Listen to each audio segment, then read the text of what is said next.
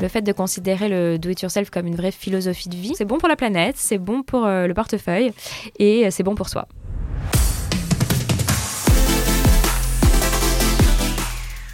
nos clients nous disent euh, mais grâce à vous j'ai compris que j'étais capable de faire quelque chose de mes mains.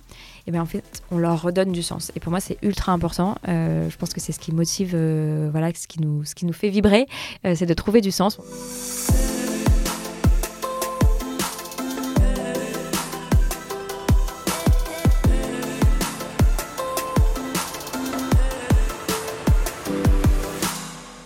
Bonjour à toutes et à tous et bienvenue dans ce nouvel épisode du podcast de Business School. Aujourd'hui, je suis en compagnie d'Elodie Abécassis, fondatrice d'iMake, une plateforme qui propose à tous les consommateurs des produits et des conseils pour créer ces objets soi-même, c'est-à-dire faire du do-it-yourself. Elle reviendra sur son parcours atypique puisqu'elle a débuté dans l'univers du cognac, mais aussi sur la place de la femme dans l'entrepreneuriat et dans l'univers de la tech. Bonjour Elodie. Bonjour Maximilien. Merci beaucoup de venir euh, dans ce podcast. Je suis super content parce que c'est la première fois qu'on a quelqu'un qui, qui gère une marketplace, un site de e-commerce. En plus, c'est sur du do-it-yourself. Et comme je te l'avais dit en préparation de cette interview, je suis très mauvais avec mes mains. Donc j'espère que tu réussiras à me faire changer d'avis et à adhérer à tout ce principe de do-it-yourself après cette interview. Personne n'est mauvais de ses mains, donc je suis sûre que tu peux faire des choses. c'est gentil. Première question par laquelle je commence toutes euh, mes interviews. Comment ça va aujourd'hui?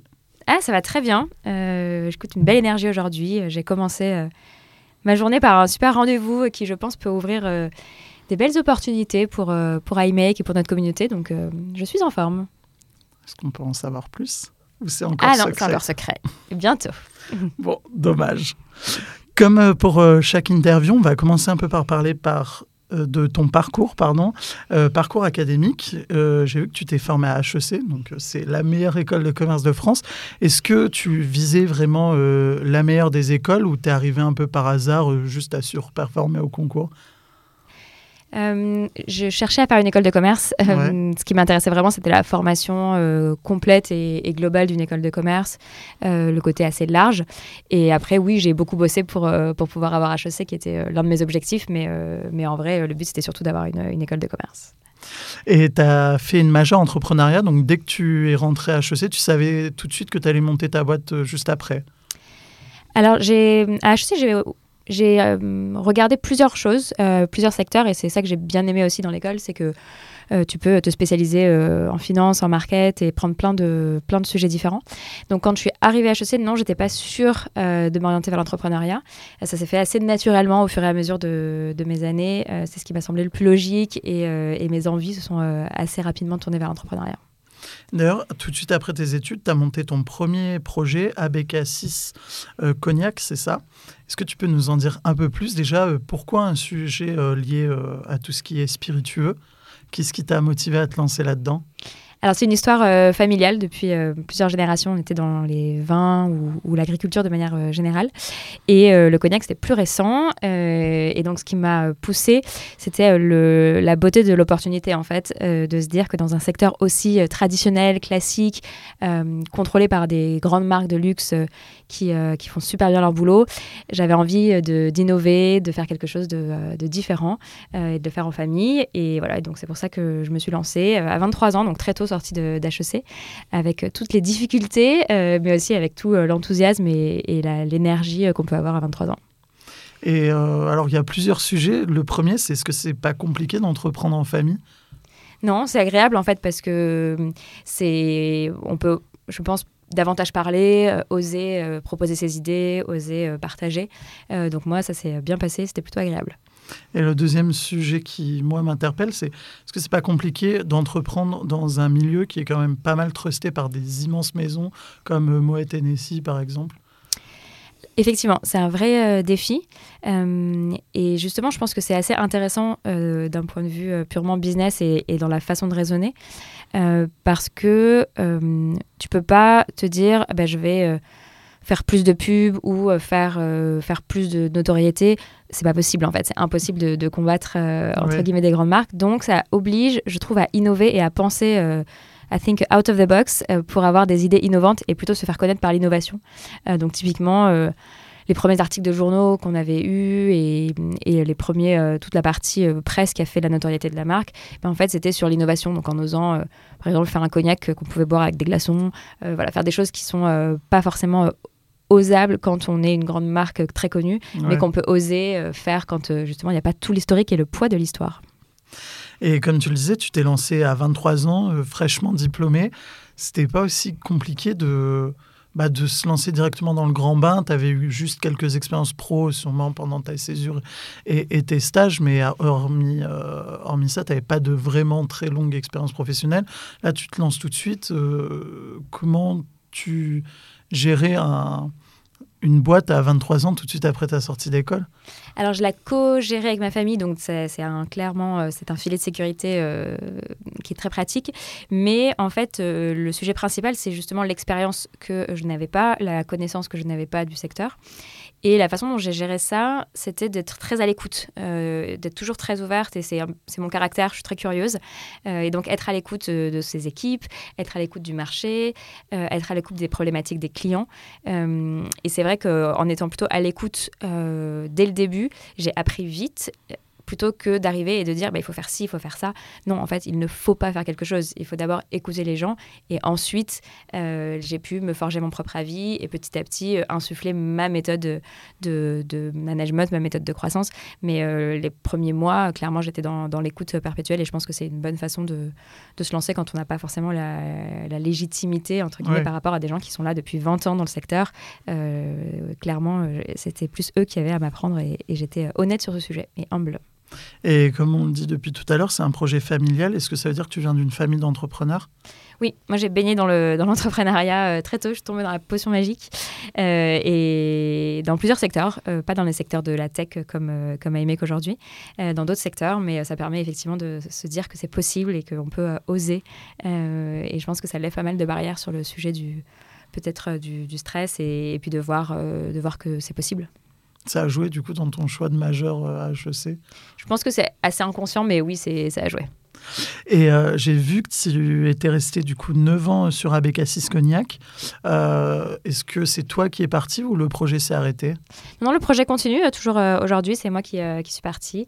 le projet continue. on est dans 30 pays. C'est une marque qui est reconnue bah, en France et à l'étranger, aux États-Unis, en Chine, et qui, et qui perdure et qui fonctionne très très bien. Et pourquoi tu as quitté ce projet? Pourtant, ça avait l'air euh, assez fun, tu avais l'air de bien t'investir dans, dans, le sujet. Moi, j'ai adoré et j'ai vraiment beaucoup développé la marque. Euh, et j'avais aussi envie d'autre chose euh, à ce moment-là, envie de, voilà, de, passer à une autre étape dans ma vie. Et, donc, c'est pour ça que j'ai décidé de quitter le projet. Et tu me corrigeras si je me trompe, c'est assez euh, rare pour le souligner, mais en fait, tu es passé de l'entrepreneuriat au monde du salariat, tu es passé rapidement dans, une entreprise, puis pour retourner dans le monde de l'entrepreneuriat, comme on reviendra plus tard sur le projet iMake. Mais euh, comment ça se fait que tu aies fait euh, ce switch-là, qui est un peu le switch inverse des entrepreneurs que j'invite? D'habitude, ils passent du salariat à l'entrepreneuriat. Toi, tu as, fait, as fait le chemin inverse. Qu'est-ce qui t'a donné envie de rejoindre une entreprise et de plus être ton propre patron finalement? En fait, euh, à HC Entrepreneur, on m'avait appris euh, jetez-les à l'eau, euh, ils apprendront à nager. Et il y avait ce côté très. En fait, il faut le faire pour, pour apprendre et c'est une façon d'apprendre plus vite. Et donc, c'est ce que j'ai ressenti dans l'entrepreneuriat très tôt. Et je pense que ça m'a fait beaucoup de ce que je suis aujourd'hui. Et en même temps, il y avait une petite part de moi qui me disait Mais t'as jamais vu d'autres boîtes, t'as jamais eu d'autres boss euh, Comment ça se passe dans d'autres organisations? Et donc, effectivement, euh, à 30 ans, j'ai eu envie d'aller euh, prendre un poste plus classique dans, dans une société en tant que salarié. Et, et en fait, j'ai beaucoup aimé, parce que j'ai beaucoup aimé le fait de voir comment ça se passait de manière plus classique et, justement de ne pas avoir euh, tout le poids de, du management global euh, euh, et, d'être, de faire partie d'une équipe de direction. donc ça, c'était super. Et c'était pas compliqué justement de se retrouver avec un boss, avec bah, un peu sans toutes les responsabilités, sans du coup l'adrénaline de l'entrepreneuriat? Ça n'a pas du tout été compliqué. Euh, moi, j'aime bien en fait l'échange. Je, suis nourrie par euh, l'échange, par le brainstorming, par euh, le fait de confronter ses idées. Et en fait, j'ai plus vu mon, boss, donc notamment chez Voyageurs du Monde, comme un, un sparring partner avec qui on pouvait tester nos idées, on pouvait se challenger mutuellement. et, donc, en fait, c'est pas, en ce sens-là, ça n'a pas été du tout difficile. Au contraire, c'était vraiment hyper agréable et, c'est un bonheur de, de, bosser avec lui. Et finalement, tu es resté un petit peu moins de deux ans. Qu'est-ce qui, au bout de ces un peu plus d'un an et demi, t'a fait dire bon, bah là, c'est le moment, je, me, je retourne dans l'entrepreneuriat Je pense que l'appel de l'entrepreneuriat, c'est un peu. Euh, c'est un peu magique et ça ne s'explique pas beaucoup, euh, mais effectivement, euh, l'entrepreneuriat reste, je pense, qui me motive beaucoup. et voilà, j'ai eu plusieurs discussions et, c'était le bon moment d'y aller, le bon projet. et là, je me suis dit, bon, bah, je, je replonge, c'est reparti. Et donc, tu as cofondé iMake, et c'est pour euh, ça que tu es là aujourd'hui. Euh, avant de parler de, la création de cette startup, est-ce que tu peux nous en dire plus sur, euh, sur ce projet iMake? Qu'est-ce que c'est finalement? Alors iMake, c'est une marketplace dédiée au do-it-yourself, plus précisément aux fournitures pour euh, tout faire soi-même. Donc concrètement, euh, si euh, tu veux faire tes vêtements, tes bijoux, ta déco, tes produits cosmétiques, tes produits d'entretien pour la maison ou même cuisiner ou jardiner, tu vas trouver sur iMake à la fois tous les conseils et toutes les fournitures. Et donc ça, c'est notre métier principal. On a une marketplace qui rassemble près de 500 000 fournitures de do-it-yourself. Et par exemple, moi qui suis très mauvais, j'adore jardiner, mais je fais toujours crever mes plantes. Euh, je peux trouver des conseils sur iMake pour éviter de tuer mes plantes au bout de deux semaines. Clairement, tu peux trouver des conseils. Euh, alors après, il y a des gens qui ont plus ou moins la main verte. Ça, ça ne s'explique pas. Mais euh, tu vas trouver en fait plein de tutoriels de, comment faire ses boutures, par exemple, à quelle saison planter et, et, plein d'infos. et des articles aussi plus de fond. Et le but, c'est qu'à chaque fois, au tutoriel est associé euh, les matières et les fournitures dont tu as besoin. Euh, parce que notre idée, c'est de te simplifier la vie. Donc, si ça te paraît euh, compliqué, comme tu le disais au début, je suis pas manuel ou je sais pas, je, je pense que je ne sais pas faire. en fait, tout le monde sait faire avec un peu d'aide. donc, avec d'un côté le tutoriel qui te guide et en quelques clics, toutes les matières qui sont livrées chez toi. Et tu as entrepris dans les spiritueux, tu es ensuite allé dans une boîte qui était plutôt spécialisée dans les voyages. Qu'est-ce qui t'a emmené vers l'univers du do-it-yourself alors le do-it-yourself, c'est plus une passion euh, au départ. Euh, j'avoue que moi, j'ai toujours aimé faire des choses moi-même, euh, que ce soit déco, bijoux, vêtements, même peinture. Enfin voilà, j'ai toujours aimé le côté créatif. Euh, et qu'est-ce qui m'a emmené vers ce secteur d'un point de vue pro, parce qu'on peut avoir des passions, mais pas forcément décider de euh, mêler euh, passion et, pro. à un moment donné, je me suis dit, en fait, je vais arriver à mêler passion et pro, parce que j'ai senti que le do-it-yourself était en train de devenir une nouvelle façon de consommer. on dit tous, j'ai envie de consommer mieux, j'aimerais consommer différemment. Euh, sans forcément savoir comment. Euh, et j'ai commencé à ressentir que le do it yourself, le fait de faire soi-même, était vraiment en train de devenir une façon de consommer à part entière euh, et une vraie philosophie de vie. Et à ce moment-là, je me suis dit, OK, il y a un business, clairement, euh, parce que euh, les gens vont avoir besoin d'accompagnement. Nous avons tous besoin d'accompagnement pour changer notre façon de consommer. une fois qu'on a la volonté, il faut concrètement passer à l'action. Et pour passer à l'action, c'est là qu'iMake intervient.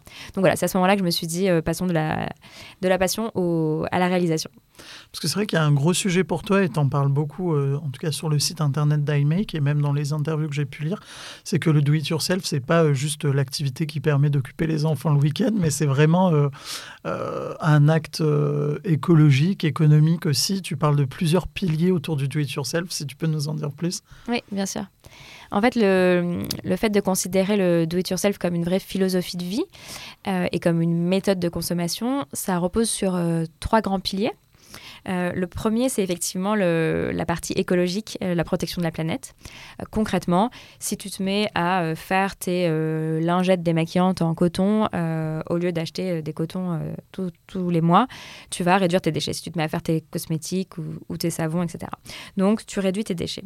Le deuxième grand aspect, c'est l'aspect économique. c'est un grand sujet en ce moment, le pouvoir d'achat. Et concrètement, tu peux reprendre un peu la main sur ta consommation en faisant toi-même, en t'en rendant compte que euh, les ingrédients en fait ne coûtent pas forcément cher. Ce que tu vas euh, payer souvent c'est euh, la marque ou la main d'œuvre, mais en réalité, euh, c'est une façon de prendre conscience aussi de, euh, de son pouvoir d'achat et de regagner, euh, de regagner du pouvoir d'achat en faisant soi-même. Et ensuite, le troisième grand pilier, c'est aussi le plaisir et la satisfaction. parce qu'en fait, quand tu as fait toi-même, par exemple, ton jardin, dans ce que tu citais, ou quand tu as fait des éléments de déco pour ta maison et changé un peu ton intérieur, tu vas avoir une satisfaction, que ce soit d'ailleurs pour toi ou même pour un cadeau pour offrir, et un plaisir qui est associé. Et c'est aussi une façon de redonner du sens, euh, parce que souvent on se dit, euh, je sais rien faire de mes mains, euh, et quand nos clients nous disent euh, mais grâce à vous j'ai compris que j'étais capable de faire quelque chose de mes mains. Et eh bien en fait on leur redonne du sens. Et pour moi c'est ultra important. Euh, je pense que c'est ce qui motive euh, voilà ce qui nous ce qui nous fait vibrer c'est de trouver du sens. On est on passe notre vie à chercher du plein de sens. Et le fait de se rendre compte qu'on est capable de faire des choses par soi-même c'est beaucoup de sens. Donc voilà. Donc c'est bon pour la planète c'est bon pour le portefeuille et c'est bon pour soi Écoute, tu es en train de me convaincre doucement mais sûrement de, de me mettre do it yourself. Et iMake, c'est un projet que tu n'as pas monté seul, mais avec un, autre cofondateur. Comment tu l'as rencontré? Oui, donc euh, Antonin est mon associé euh, directeur euh, technique, c'est le CTO. comment je l'ai rencontré? Écoute, c'est une super rencontre, comme quoi c'est possible. Il a postulé à une offre qu'on avait diffusée. voilà, donc au début, il a bossé pour nous et puis petit à petit, c'est devenu mon associé. Et, et, je trouve ça super parce qu'on a on a pu se connaître d'abord en travaillant ensemble euh, avant de devenir associés. Et, c'est vraiment agréable en fait, euh, parce que c'était un vrai choix euh, mutuel du coup de, s'associer. et on a pu aussi profiter de, de, la façon dont on bossait ensemble avant de faire nos choix d'association. Donc, donc voilà, j'ai beaucoup de chance de travailler avec lui. Et euh, tu me disais quand on préparait cette interview que c'était une vraie chance d'avoir un associé, ne serait-ce que pour euh, le côté un peu charge mentale de l'entrepreneur, pour euh, d'avoir quelqu'un avec qui partager tes doutes, d'avoir quelqu'un à qui tu demandes un avis pour pas être la seule personne sur qui pèse le poids des décisions. En fait, c'est dans tous les sens. C'est-à-dire pour partager les bons moments comme les mauvais moments. Euh, tu sors d'un rendez-vous, tu es super contente, euh, ça s'est bien passé. Euh, et ben tu, tu vas partager ça avec. Enfin, je partage ça avec mon associé et, et avec l'équipe. voilà, et de la même façon, quand quand il faut se poser des bonnes questions, quand euh, il y a des sujets euh, de direction, parce que en fait diriger c'est beaucoup prendre des choix, faire des choix et prendre des directions. Euh, et ben je trouve que c'est souvent plus facile à deux ou en tout cas de, de un peu se challenger mutuellement, c'est hyper agréable. Donc donc oui, avoir un associé c'est une bonne une bonne façon de, de manager une équipe et de et de faire avancer une boîte. Et pourquoi tu es passé par le modèle euh, du site de la marketplace et pas, par exemple, par un modèle de boutique? Qu'est-ce qui t'a donné envie dans, dans le côté produit tech euh, d'iMake? Oui. Alors, euh, en fait, on a vraiment pensé au client en premier. concrètement, notre client qui il est. Le client d'iMake et le client de, de notre concept, c'est quelqu'un qui a envie de faire quelque chose par soi-même, mais qui n'a pas encore les matières chez soi euh, et qui éventuellement n'a pas encore euh, l'intuition ou l'inspiration nécessaire. Donc mhm. on va le guider sur l'inspiration. Et ensuite, concrètement, il arrive sur le site et aujourd'hui, avant notre site, il arrivait peut-être dans un magasin ou, euh, ou sur d'autres sites internet. Et le vrai problème, le vrai pain qu'il avait, c'était en fait, je ne trouve pas toutes les matières. J'ai un projet DIY, j'ai besoin de en moyenne 5-6 matières différentes je ne trouve pas tout. Alors je commence, je vais d'abord, euh, je sais pas, au BHV, euh, je vais dans une mercerie, euh, je ressors, bah mince, il leur manque ça. Alors je vais aussi commander ça en ligne et puis commander ce troisième truc. Bref, au total, tu as passé plus de temps à faire tes commandes que à créer. Alors le plaisir, il est quand même plutôt dans la création que dans le shopping. donc voilà, donc c'est parti d'un vrai pain. Et une fois qu'on avait constaté ce, ce pain dans, dans le processus d'achat, on s'est dit bah, quelle est la bonne solution de le faire? Et la bonne solution, c'est la marketplace. Pourquoi? Parce que ça permet d'avoir un nombre infini de références. Concrètement, on n'a pas de stock. Nos bureaux, euh, c'est euh, des bureaux avec des ordi, il n'y a, pas de, a pas de stock. Euh, et si on avait voulu faire la même chose en mode boutique, mais il nous faudrait énormément de cash pour pouvoir acheter toutes ces matières et il nous faudrait énormément de place, donc beaucoup de coûts opérationnels pour pouvoir stocker, stocker toutes ces matières. Et donc la marketplace, en fait, c'est un moyen d'offrir très rapidement une large gamme d'offres, de produits euh, à la clientèle. Et donc ça a été le cas parce qu'en fait, euh, quand j'ai ouvert, on avait, euh, nous avions 50 000 produits en ligne trois mois après la création. Et aujourd'hui, nous sommes à 500 000 références en ligne. Donc c'est énorme comme choix. C'est vraiment, peu importe ce que tu as envie de faire en termes de do-it-yourself, peu importe ce que tu tapes dans la barre de recherche, tu vas le trouver, c'est sûr. et c'est vraiment une grosse promesse, et c'est une promesse qui est permise que, permise que par la marketplace. C'est aussi un moyen de faire la différence parce que tu t'en parlais, il y a d'autres sites et même euh, euh, certaines chaînes de boutiques qui sont aussi positionnées dans, le do-it-yourself. Euh, ce, cette façon d'avoir, de proposer toutes les références autour d'un même projet, c'est aussi ton moyen de faire la différence parmi les autres acteurs du, du secteur Exactement. En fait, euh, notre objectif, c'est de consolider l'offre euh, existante euh, et ça permet de proposer vraiment une vraie valeur ajoutée pour le client final. et donc, souvent, en fait, les, marques auxquelles tu penses sont souvent en fait des fournisseurs chez nous. nous avons 750 fournisseurs qui sont des marques qui mettent leurs produits en ligne sur iMake. et donc, voilà, le but, c'est d'agréger toute cette offre au même endroit. Et les modèles de marketplace, souvent, en fait, réussissent dans un secteur qui, justement, à beaucoup de marques existantes ou beaucoup de produits existants, euh, mais à une offre très, euh, très disséminée. Oui. Oui, parce que c'est vrai que mine de rien, il y a beaucoup d'acteurs qui sont positionnés, mais uniquement sur certains sujets, par exemple plutôt les arts créatifs ou plutôt les arts, enfin le, tout ce qui touche à la cosmétique. Je pense notamment à Aromazone, par exemple. Oui, exactement. Aromazone, c'est euh, tout à fait dans notre secteur et dans notre philosophie de faire davantage soi-même, mais c'est vraiment que dans les cosmétiques et c'est une seule marque. Oui. Donc les clients qui viennent acheter chez nous des cosmétiques, en fait, ils peuvent trouver en termes de prix, par exemple, à la fois de l'entrée de gamme ou du très haut de gamme. Ils peuvent trouver du bio, du non bio, du fait en France, du fait en Europe. Donc, en termes de choix consommateur, en fait, tu as mille fois plus le choix sur une marketplace que, euh, que sur un site qui n'a par définition qu'une seule marque. Oui, et justement, ça t'a pas fait peur euh, au moment de te lancer de voir qu'il y avait quand même beaucoup de concurrence sur certains terrains? Non, euh, on, a, on a regardé. Euh, moi-même, j'étais cliente de certaines de ces, euh, de ces marques, donc je les connaissais bien. mais non, c'est ce qu'on a beaucoup regardé, c'est qu'en fait, il n'y avait pas de marketplace et qu'à l'étranger, à l'inverse, il y avait des grosses boîtes qui rassemblaient déjà l'offre de plusieurs, de plusieurs sites ou en tout cas de plusieurs marques. Mmh. Donc, donc, ça nous a rassuré aussi sur le fait de se lancer. Tu t'es lancé à peu près au moment où la France était en train de se confiner. Est-ce que ça t'a aidé à te développer? Alors effectivement, j'ai créé la boîte euh, novembre 2019. Euh, et 1er mars, on avait notre premier employé euh, BizDev qui arrivait dans la boîte. Et voilà, 15 mars à peu près 2020, donc confinement. Est-ce que ça nous a aidé en fait, il y a des sujets sur lesquels ça nous a aidé, il y a des sujets sur lesquels ça a été plus difficile. les sujets sur lesquels ça nous a aidé, c'est d'abord l'attrait pour le do-it-yourself à ce moment-là. Concrètement, les gens étaient chez eux, ils avaient envie de renouveler leur intérieur, ils ne savaient pas forcément comment occuper leur enfant. Il y a eu plusieurs raisons euh, de boost du, DIY. Aussi un attrait de communication.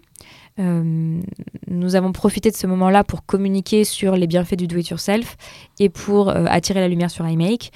concrètement, on a eu un passage dans Capital, on a eu euh, voilà, les grands médias, euh, radio, euh, télé ou, presse écrite qui ont parlé d'iMake en l'espace de six mois.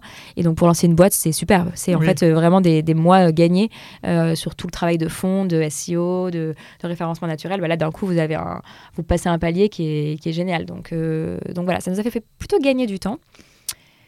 Et par, euh, par ailleurs, c'était euh, un certain défi, plutôt d'un point de vue euh, management et recrutement, parce que bah, on a recruté des gens 100% en visio, donc c'est voilà, c'est original. Et ça s'est bien passé, justement, ce recrutement Ça s'est super bien passé. Franchement, on a une équipe au top. S'ils nous entendent, merci à vous, vous êtes trop bien. Le principe, en fait, c'est que on les a recrutés tous en visio, mais on a réussi assez rapidement à faire notre premier séminaire et à se rejoindre. et à ce moment-là, on s'est dit avec mon associé, mais clairement, L'équipe est géniale et, euh, et, tout le monde est venu euh, avec une passion commune et avec des valeurs communes, donc euh, la mayonnaise a pris. Et, voilà, et aujourd'hui, on le ressent encore. Aujourd'hui, une, très bonne solidarité et un très bon, une très bonne motivation autour du, du projet commun de, de faire du do-it-yourself la nouvelle façon de consommer.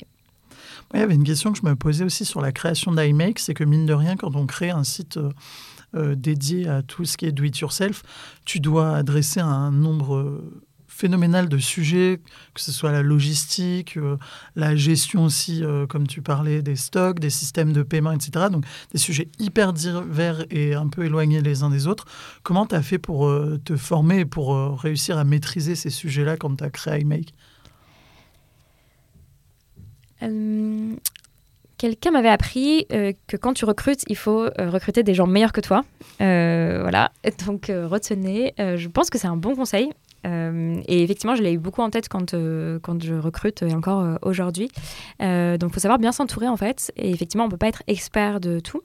moi, mon expertise, c'est de savoir écouter notre client et de mettre en route un bateau, une, une énergie pour aller dans une direction et de faire en sorte que tout aille dans la même direction. Et en fait, on s'est entouré de super personnes, que ce soit pour aller chercher les marques qui bossent avec nous, euh, des marques euh, connues euh, dans le do-it-yourself et des marques qui avaient envie de se développer, euh, de super compétences tech pour développer euh, un super outil tech et une marketplace qui soit à la fois fonctionnel pour nos vendeurs et pour nos clients.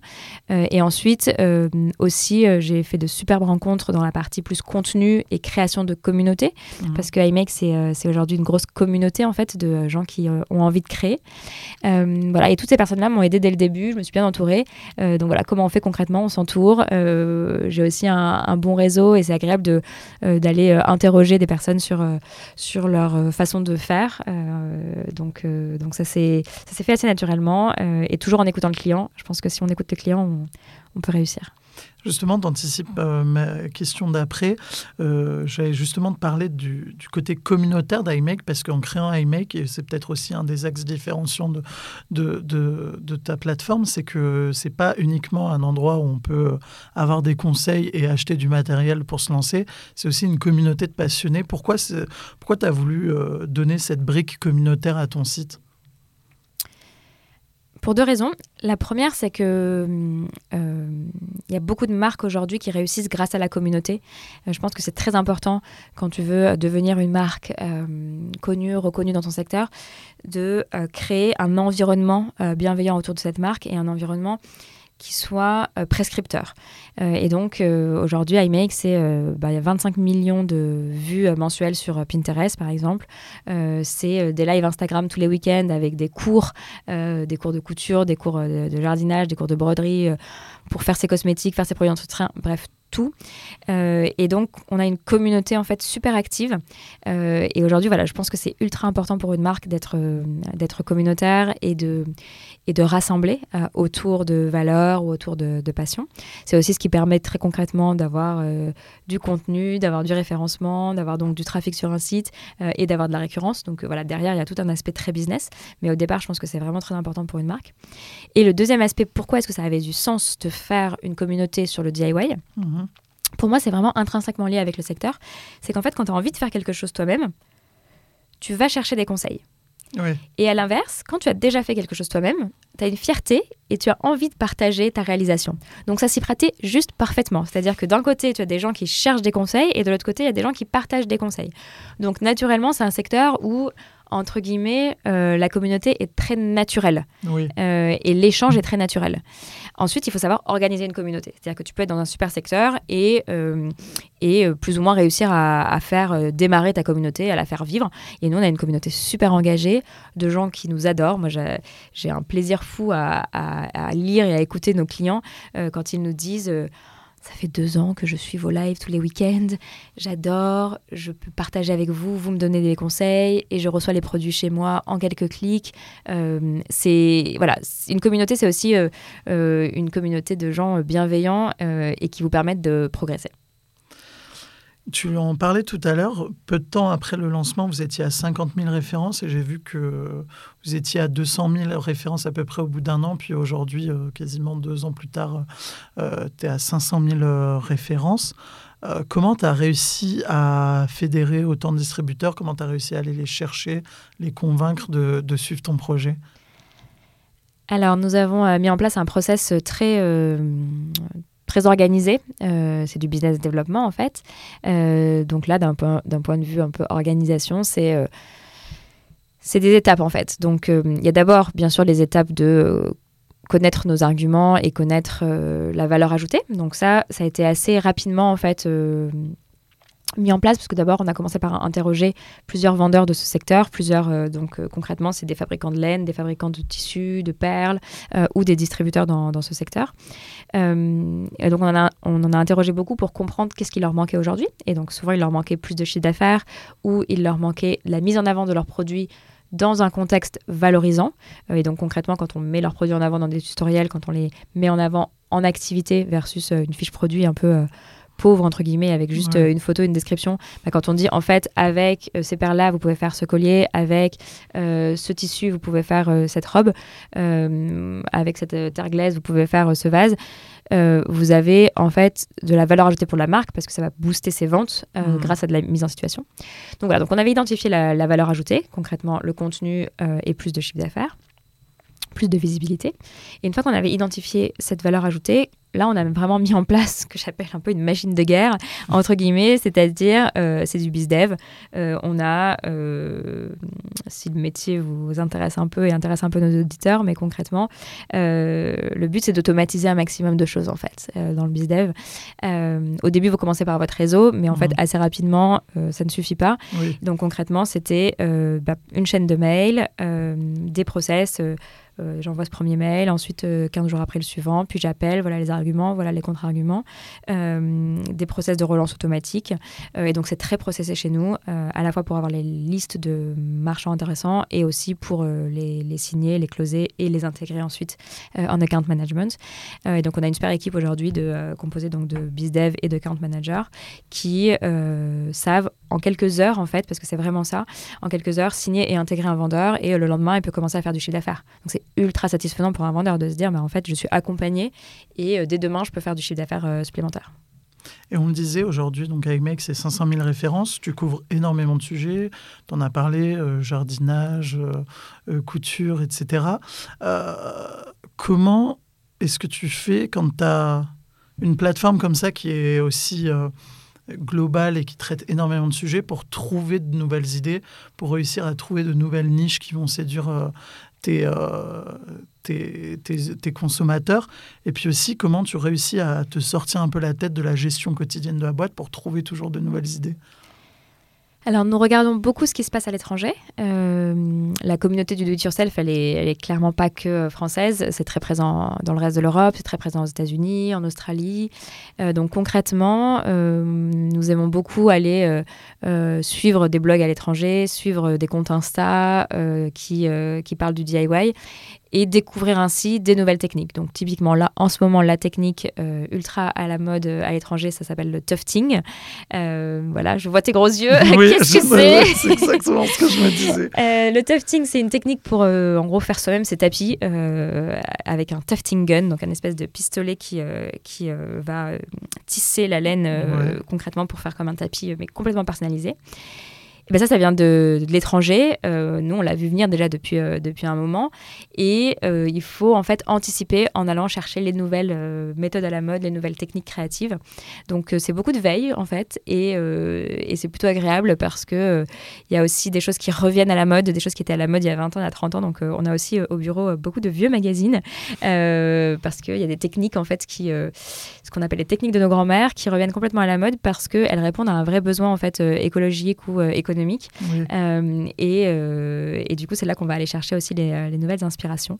Voilà, donc on a toute une équipe qui va chercher euh, à la fois des nouvelles tendances et surtout ensuite les matières pour pouvoir réaliser et proposer à nos clients de tester ces nouvelles techniques. Et ça t'est déjà arrivé d'aller dénicher des nouvelles techniques qui marchent hyper bien à l'étranger, mais pas du tout en France?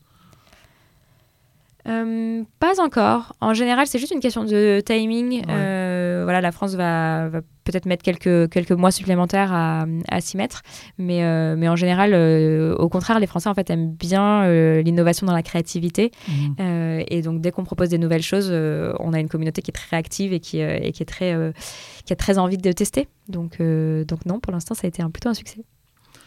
Il y a tout un grand sujet que je voulais aborder avec toi, alors qui est moins lié à iMake, mais plus à ton expérience d'entrepreneur. Alors j'avais peur euh, parce que c'est vrai qu'en plus je reçois beaucoup de femmes, peu, assez peu de femmes pardon, euh, dans mon podcast, mais c'est pas parce que je ne veux pas, mais c'est parce qu'il y a déjà un peu moins de femmes dans l'entrepreneuriat. Et euh, j'ai peur de tomber un peu dans l'écueil de on pose des questions sur les femmes euh, aux entrepreneurs re, mais pour autant, j'ai vu que tu avais signé une tribune sur les femmes et les levées de fonds où tu parles de biais cognitifs chez les investisseurs. Donc ça me paraissait intéressant d'avoir ton point de vue sur ce sujet-là. Déjà, savoir si toi, tu as déjà été concerné par euh, ces biais cognitifs, tu as été impacté par ça, et, et aussi plus globalement ce que ce dont tu voulais parler euh, dans cette tribune, ce, ce, sujet qui touche beaucoup d'entrepreneurs aujourd'hui bah, avec plaisir pour, pour en parler. effectivement, on est moins nombreuses que nombreux en tant qu'entrepreneurs, parce qu'il y a à peu près 20% de boîtes qui sont créées par des femmes versus 80% par des hommes. donc non, avec plaisir pour, pour en parler, clairement. en fait, la tribune que j'ai signée, c'est lié à un engagement plus large que j'ai aujourd'hui, qui est l'engagement de de défendre et d'aider le financement des entrepreneurs euh, femmes euh, parce que je fais partie d'une association qui s'appelle Sista euh, qui en fait met en lumière les chiffres. Et je pense que c'est une bonne façon de d'aborder la chose c'est d'abord de d'avoir conscience juste des chiffres mmh. plutôt que de tomber peut-être dans la peur que tu avais qui va être d'avoir quelque chose de cliché ou ou, ou, ou, de on dit. Les chiffres concrets c'est 20% de, de, boîtes créées par des femmes et c'est seulement 2% des fonds qui qui vont euh, aux femmes, aux entreprises fondées par des femmes, pour être tout à fait précise.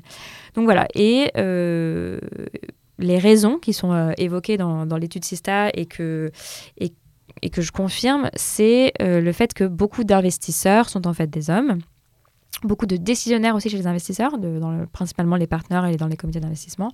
Et donc, il y a un biais cognitif qui est complètement inconscient et, et je sais que c'est pas fait exprès de leur part, euh, qui va peut-être modifier leur façon de juger et qui vont euh, détourner euh, certains investissements de, vers des projets féminins. alors un biais cognitif, concrètement, c'est juste une façon de penser qui est, qui est complètement inconsciente, mais qui prend en compte ce que tu es toi dans ta façon de décider. et donc peut-être qu'un business dont 90% euh, des clients sont des femmes, euh, va pas être jugé de la même façon par un investisseur homme ou par un investisseur femme. Le but, bien sûr, c'est que euh, tout le monde soit le plus omniscient possible. Et, le but, quand on étudie un business, c'est d'étudier les chiffres, d'étudier concrètement. la rentabilité, le nombre d'utilisateurs, les cohortes, enfin c'est très, c'est très concret. Mais il y a aussi une part de plus intuitif, de plus abstrait, de plus inconscient qui est assez difficile à expliquer qui, à mon avis, est à l'origine de, euh, de cet écart-là. Euh, donc voilà, du coup, c'est intéressant d'en parler, de faire savoir euh, que les biais existent. Et, et, ce que je trouve top, c'est qu'aujourd'hui, il y a beaucoup de fonds d'investissement qui qui s'engagent à essayer de recruter davantage de femmes dans leurs équipes déjà pour avoir plus de mixité et donc analyser de manière plus équilibrée les dossiers. Donc voilà, il y a plein de solutions, mais c'est juste que ça prend un petit peu de, ça prend un peu de temps. Et pour répondre à ta question, moi personnellement, j'ai jamais ressenti euh, ça directement dans, dans, la façon dont c'est financé, parce qu'on a eu la chance de pouvoir euh, euh, avoir plusieurs fonds à notre capital et des super business angels. mais ça peut être inconscient mmh.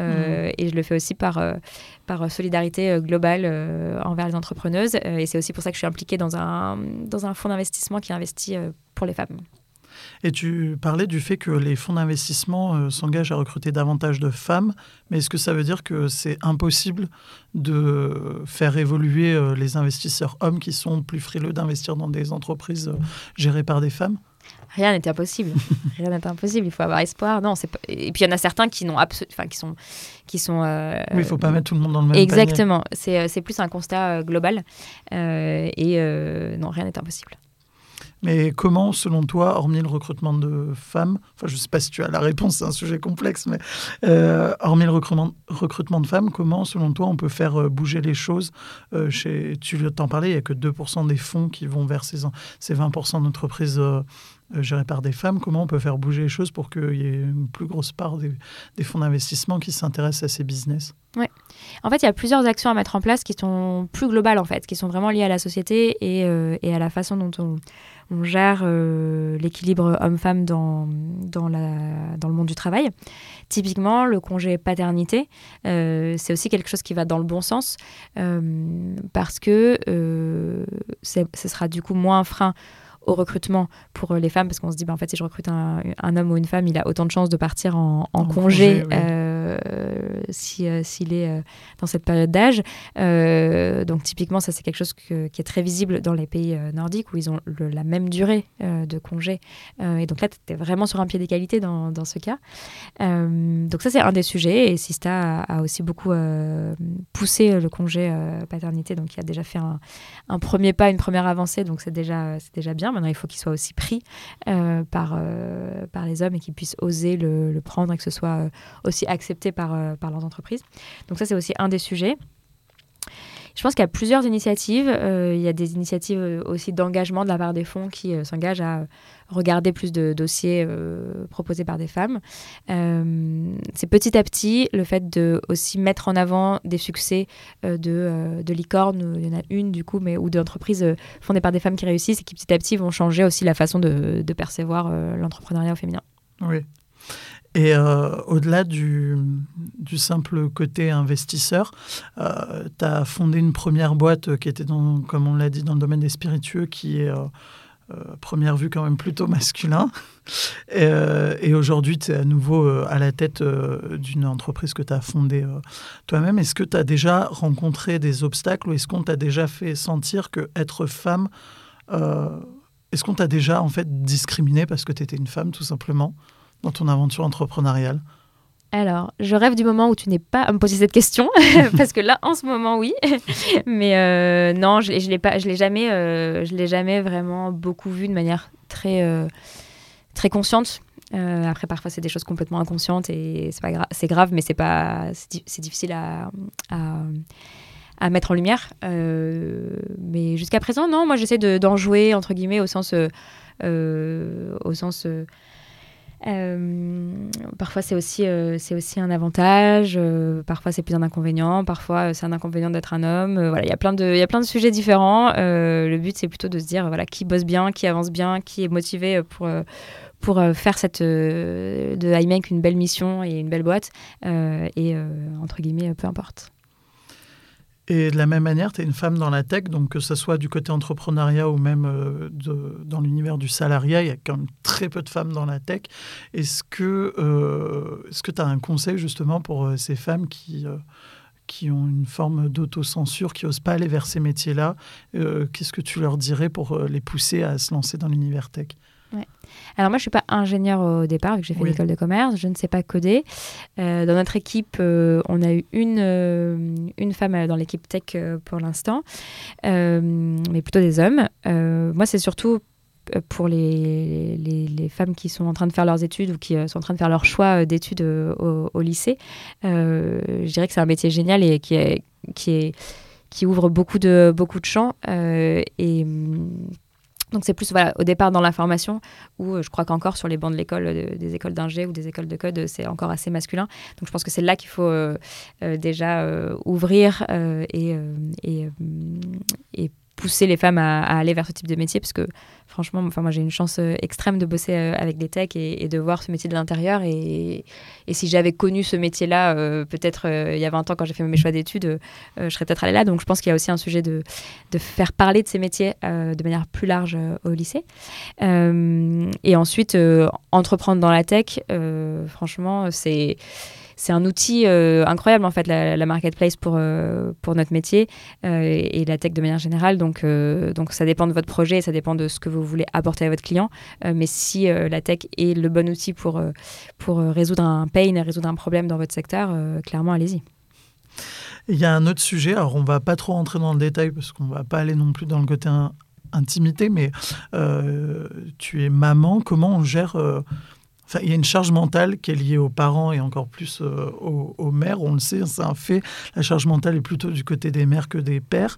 Euh, et puis, il y a une énorme charge mentale liée aussi euh, au quotidien d'un entrepreneur. Comment tu fais pour jongler entre les deux? Comment tu t'organises? Comment on s'organise quand on a bah, la charge mentale de parents et la charge mentale de, de, de pro d'entrepreneur alors ça change quand même, la charge mentale en tout cas dans notre couple est assez bien réparti entre mon mari et moi. Donc, euh, j'ai la chance qu'il soit très investi dans, dans son rôle de père et que, et que du coup, il, est, euh, je pense, une charge mentale équivalente à la mienne sur le sujet euh, parent. donc voilà, je trouve que bah, le congé paternité et, et, le, et le sujet de la paternité de manière générale évolue quand même beaucoup par rapport à, on va dire, ne serait-ce qu'à nos grands-parents. donc, donc voilà, j'ai la je constate que la charge mentale évolue euh, sur le sujet de la paternité et de la maternité. Après, euh, oui, c'est sûr que, c'est, que ça cumule. Quoi. Donc tout cumule. il y a la charge mentale de euh, bien gérer sa boîte, il y a la charge mentale d'avoir une famille heureuse, il y a la charge mentale de continuer à, à, avoir ses relations sociales, ses amis, etc. Donc voilà, tout est cumulé. franchement, il n'y a pas de... J'ai pas de conseils particuliers à donner. Moi, à titre perso, j'ai plutôt trouvé la solution dans l'organisation.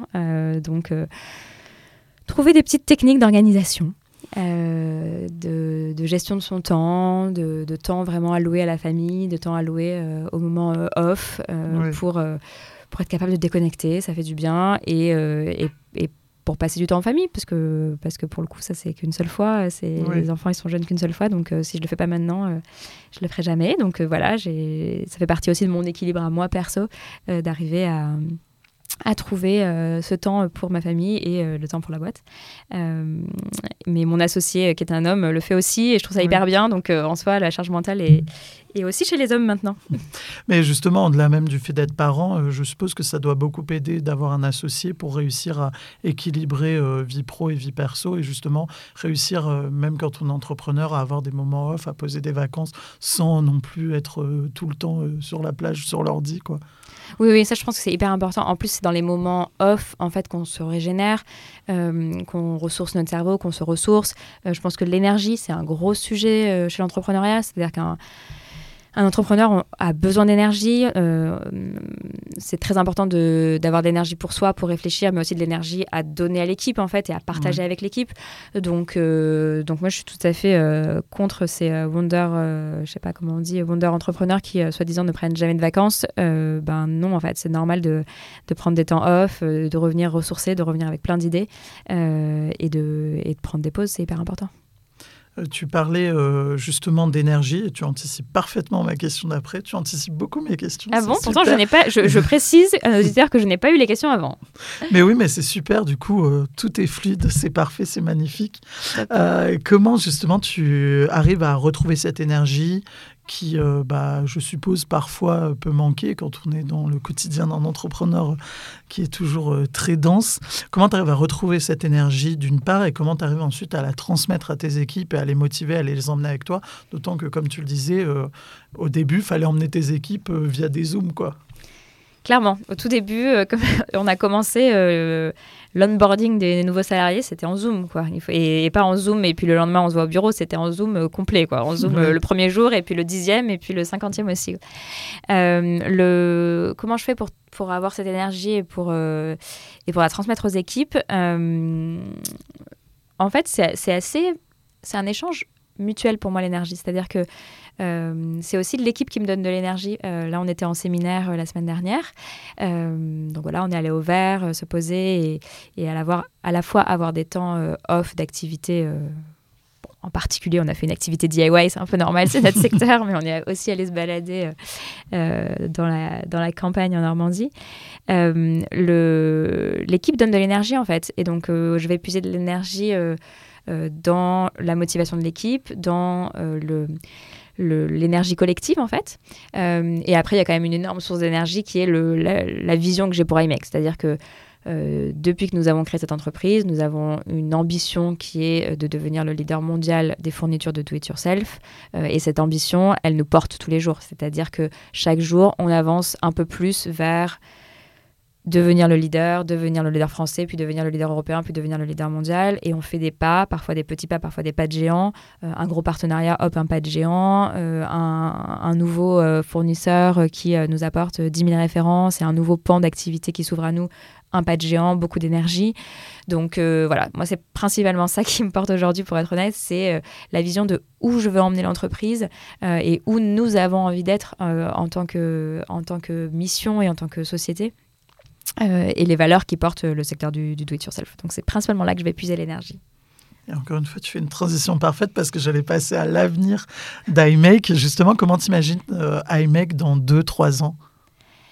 Alors, comment j'imagine iMake dans 2-3 ans?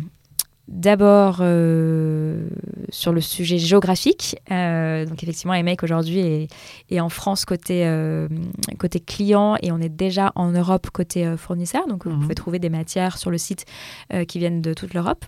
dans 2-3 ans, on aura euh, donc euh, ouvert aussi euh, le site à l'étranger pour avoir des clients dans toute l'Europe. Donc avoir la possibilité de, pour un Allemand, un Espagnol, un, Néerlandais de, de pouvoir acheter des, fournitures de do-it-yourself qui viennent de partout en Europe et pouvoir aussi consommer ce contenu, donc avoir des tutoriels, des conseils et, adhérer à la vision. Donc ça, c'est principalement sur le sujet expansion européenne.